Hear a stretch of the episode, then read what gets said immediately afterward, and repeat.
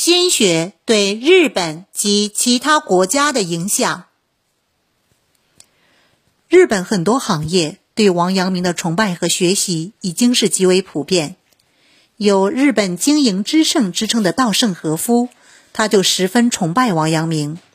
在他的经营哲学中，可以看到很多王阳明致良知思想的影子，如“自利则生，利他则久”，成功。等于能力加努力加态度等等。为什么明朝中后期的王阳明的心学能够在日本有这么大的影响呢？事实上，在唐朝的时候，中日有着良好的邦交关系，在这种情况下，两国便可以相互交流、借鉴和学习。桂武辽衍是第一个接触心学的日本人。明朝正德五年。僧人桂物辽衍被日本政府派到中国进行交流学习，他非常崇拜王阳明，对心学有着很大的兴趣。他曾几次诚恳求见王阳明，认真听其讲学，深思其中奥妙，不厌其烦地听阳明的每一次授课，仔细做着笔记，积极进行探讨。在来中国交流的几十年里。桂物辽衍一直在琢磨王阳明的学说，直到八十三岁才回到日本传授心学。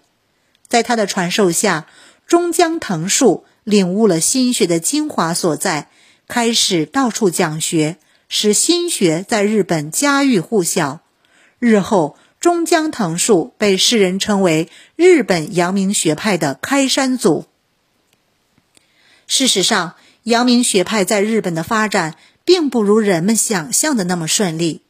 最初，日本政府反对阳明学派的传播，怕王阳明的一些思想会挑起人民的反抗情绪，给政府的统治带来威胁。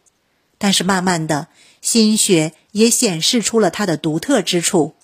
阳明学说的知行合一，提倡人们要将知与行统一起来，促进了日本人的工作效率。且阳明学说简单易懂，易于运用，对于直来直往的日本人来说，这是十分符合其性情的。因此，日本政府批判地继承了心学，并鼓励人们学习。于是，王阳明的著作就在日本流传开来，成为人们的必读书籍。那个时候，王阳明的著作在中国才整理完不到一个世纪，日本就已经印刊了。在通读了王阳明全书和传习录后，研究心学的很多学者开始有了自己不同的见解，因此日本的阳明学派也开始分派。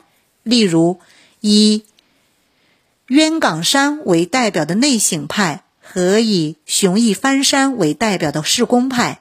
日本善于吸取别国的精华，只要是有用的、对社会发展有推动作用的，都会用于实践。因此，轰动世界的日本明治维新也受到了王阳明学说的影响。这次维新使日本飞腾起来。心学不仅对日本的政治产生了重大影响，对日本的国民教育贡献也是非凡的。明治维新后，日本政府的精英们都努力钻研王阳明的思想，还将这些学说渗透到社会各个阶层，农民、工人、医生。亦或市民都对心学有着深刻的了解。日本政府希望通过心学来更好的管理社会，使社会平稳发展，人民安居乐业。心学在日本产生了巨大的影响，它对日本的经经济、文化、教育、哲学等方面都起着很大的贡献。一九一一年，日本圆满召开了国际阳明学学术会议。日本对心学的研究成果远远超过了欧美，甚至中国。一直到现在，心学对日本的影响还依然存在。心学最初传入美国是在二十世纪初，南京大学传教士福州的利克古德里奇亨克对心学有着深厚的感情。回国后，他开始提倡心学学说。渐渐地引起了欧美人民的注意。在中国传教的那些年里，福州的立刻对心学做了深入的了解，并对王阳明的一些思想非常认同。在多年的研究后，他开始翻译王阳明著作，将《传习录》《大学词》以及《王阳明年谱》合记为《王阳明哲学》进行出版。此外，他还将自己对心学学说的研究成果写成论文。王阳明的生平与哲学发表出来，至此心学开始在欧美流传。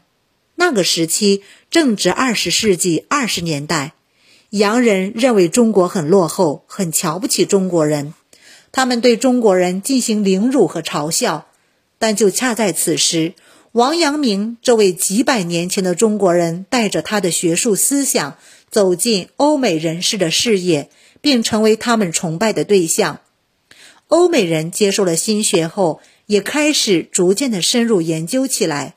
他们认为心学简单易懂，几个字就能渗透出做人的大道理。欧美研究心学的人变得越来越多。二战以后，人们渐渐发现，王阳明的很多学说都与西方一些大哲学家们的主观唯心主义思想，亦或道德论有相似之处。更没想到的是。早在十七世纪，王阳明就有这么纯熟完善的思想。